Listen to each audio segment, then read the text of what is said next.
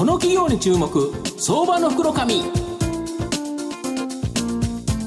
このコーナーは人材業界で他社がやらない真似できないを実現する企業インターワークスの提供 SBI 証券の政策協力でお送りします。ここからは相場の福の神 SBI 証券投資調査部シニアマーケットアナリスト藤本信之さんとともにお送りいたします。毎度、相場の黒神こと藤本でございます。よろしくお願いします。よろしくお願いします。まあ、オリンピックなんとなく盛り上がってきた感がありますね。そうですね。そうですね。まあ、体操男子団体は、ちょっと心配して、内村選手は、あの、ね、予選で危なかったんで、あれ？とかって思ったけど、よかったですね。お見事でした。まあ、この金メダルを取りそうなですね、会社、今日はですね、ご紹介したいなと思っております。今日は、証券コード2154、東証一部上場、トラストテック代表取締役社長の西田豊さんにお越しいただいております。西田さん、よろしくお願いします。よろしくお願いします。よろしくお願いします。このトラストテックさんは東証一部上場で、株価今1324円ですから、まあ、売買単位100株、約13万円で買えるという形なんですが、えー、東京都港区東新橋に本社があり、大手メーカーに対して設計、開発などの技術者を派遣する人材大手企業です。子会社には自動車などの制御ソフトを得意とする会社や製造現場へワーカーを派遣や製造業務を請け負う製造派遣の会社などがあり、まあ、グループで5000名を超える従業員が数百社の取引先企業様に対して人材サービスを提供していると。エンジニアと共に歩み日本社会を良くしていきたい。という強い思いがですねトラストテックさんの存在意義でありエンジニアに支持される会社ナンバーワンこれをですね目指されている会社だということなんですが、はい、あの社長御社と、まあ、ただの人材関連って結構多くあるわけなんですけどこの差別化ポイント教えていただきたいんですが。はいこれまでは他社と同質のサービスでございましたんでですね、はい、まあ、どちらかというとスピードの違いで、まあ、同質化をですね、はい、中心にスピードの違いを、はいはい、えー、強化してまいりました、はい、でこれからはですね、うん、まあ、先ほどありましたエンジニアに支持される会社ナンバーワンというスローガンもありますけれども、ただ多様な働き方をですね、する、えー、エンジニアのに支持されるようにですね、うん、まあ、私どもとしては、えーいろんな選択肢がですね、はいはい、提供できるプラットフォーム企業になっていきたいというふうに思っております。まあ、特に御社の場合は取引先企業が非常に数多いということでいうと、はい、まあ、エンジニアの方が働いて、まあ、選ぶ会社が、はい、まあ、それいっぱいそれなりに提供できるということですよね。ねはい、なるほどあと、御社が強みを持つ日本の製造業は、まあ、ちょっと円高によるですね競争力低下などによってですね、まあ、海外進出が若干盛んと。で、国内空洞化とも言われてしまってるんですが、そのような状況下において、今後、御社の成長余地、こちらに関してあるんでしょうかね。はい、あの国内に関しましては、やはり労働市場の減減少とかですね、労働人口の減少ということもございますんで、まあ、楽観的に拡大を望めるものではないというふうに思ってます。はい、ただ、まあ、当社まだまだですね、グループとしてはですね、規模が小さい部分がありますんでですね、まだチャレンジャーの位置づけとしてですね、シェアアップをですね、しっかりとやっていきたいというふうに思ってます。まあ、さらにあの海外の派遣マーケットはですね、より幅の広いですね、余地と成長余力があると思ってますんでですね、こちらに関しては積極的に展開をしてまいりたいというふうに考えています。なるほど。御社の国内ではまだシェアが低いから、多少国内の全体がパイが小さくなっても、はい、まあ、どんどんと食っていけると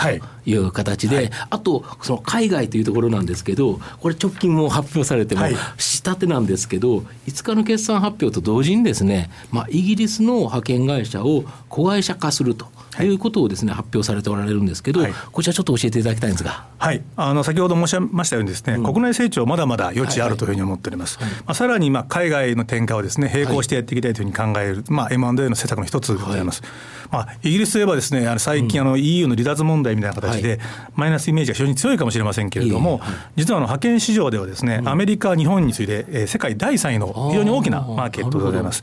またあの法整備も非常に進んでおりましてですね、まあ文化的にもあの日本よりもですね派遣で働くことに対するまあ抵抗感が低いとかですね、活用する、えー、活用度が高いということでですね、成長史も非常にあると思っています。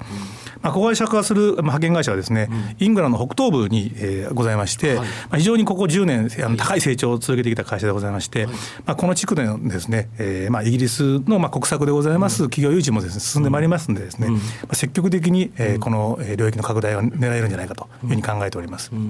これあれですよね日本のあの自動車会社もかなり進出されてそうですよね、ねはい、特にやはり自動車ビジネスというところが大きいんですかねここは。そうですね。あの有名なところでは日産自動車様の、はい、まあ、サンダーランド工場というのがございまして、はい、その周辺に多くのサプライヤー様これは日系だけではなくてですね、ヨーロッパ、アメリカのサプライヤーさんが中心に展開されておりましてですね、そちらの、まあえー、労働、まあ人数といいますか、うん、えー、人人材人数が非常に高い状態が続いております。やはりそこに目をつけられて、まあ、今回ブレグジットはあったけど、はい、もうでお安く買えたんですよね。まあ、それはあの 結果的な話で狙ったというわけではないんですけども、はい、まあ、おかげさまであの、ポンドの部分がですね少し相対的に下がっているところがございますんで、まあ、我々としては非常にあの投資として効率が良かった、えー、効率が良かったというふうに判断できるんじゃないかと思ってます。はい、で最後のご質問なんですけど、まあ、御社のですね今後の成長を引っ張るものこれを教えていただきたいんですが。はい、まあ、当社は派遣業を中心とやっておりますんで、まあ、一つはその派遣のエンジニアの採用であるとかですね、はい、そういったことが非常に重要なポイントになります。はい、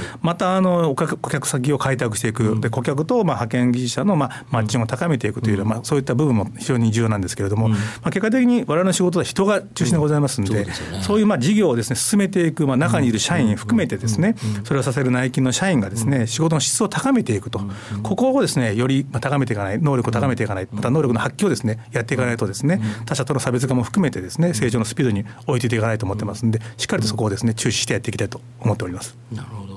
さんどうですか？そうですね。あのえっと、なんとなくあの技術者派遣というなんか派遣してなんかそこでラインみたいなイメージなんですけど御社ってあれですよね。確かあの自動車エンジン周りとかのソフトとかあのなんかちょっと違うようなあの仕事なんかもなさってるような記憶してるんですけども、はい、あの昨年、えー、今までしました会社も含めてですね、はい、いわゆる制御というソフトウェアのところに今力を入れておりまして、これもあの成長戦略の大きな柱に置いております。まあ、自動車ってやっぱり自動運転とか IoT とか絡んでいくと、この制御というところが非常にキーとなってきて、ね、まあ、だからソフトバンクさん、アームさんとか買収されたと思うんですけど、まあ、今、本当に旬なワードでございましてですね、すべ、ね、てそこに紐づいてくるというところで、あのそういったところに、まあ、ある一定の、まあえー、市場といいますか、われわれのサービスを提供できる会社を持ってたということはですね、これからの展開においては非常にあの有利な部分だというふうに思っております。なるほどその技術者を育成されていく上においての御社のそのポイントっていうんですかね強みっていうのはどういうところにあるんでしょうか？まあ、強みというよりはですね先ほども申し上げましたけれどもその働くがエンジニアにとってのですね最適な解をどう探していくかというですね、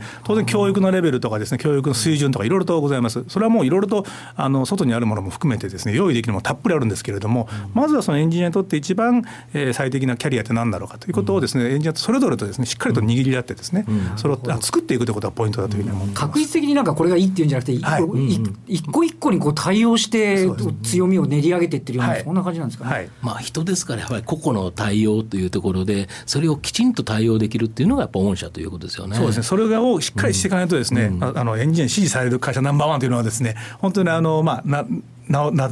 名前倒れしますっていうね、うん、そういうことになると思いますんで、そこに、えー、注力したいと思います。ちなみにあの決算、この間ご発表になられたのが、前期がすごい大幅増益で、今期も2桁の営業利益、はい、この辺の牽引っていうのは、どういうところになりますか？一つにはあの昨年の M&A をしましたフリーダムグループを中心としたところもありますし、あとはまあ基本的にはその景況感の中で人材不足、まあえー、っていうのは続いておりますんでです、ね、それでしっかりと営業体制も含めてですね、あのフォローアップしてきた結果だと思ってます。もしかしたらだからこう体制今はもうずっと強化されてると思いますけども、はい、それをだいぶ、まあ、フォローの風が吹いてるということになりますかね。そうですね。はい。まあフォローの風に頼らずですね、中身をしっかりとですね、作っていくいい風が吹いてる時にですね、あのその先も成長できるような体制作りをこれからも続けていきたいと思ってます。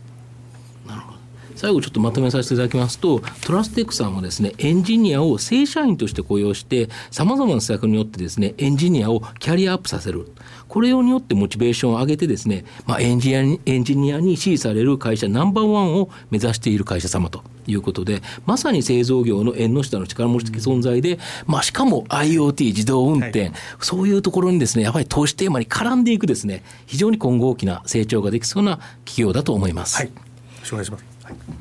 今日は証券コード2154東証一部上場トラストテック代表取締役社長の西田豊さんにお越しいただきました。西田さんどうもありがとうございました。どうもありがとうございました。藤本さんもありがとうございました。ありがとうございました。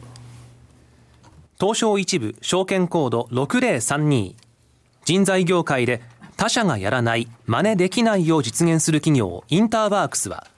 製造業の求人掲載数ナンバーワンを誇るサイト工場ワークスを中心に9つのメディア3つの事業を展開しております。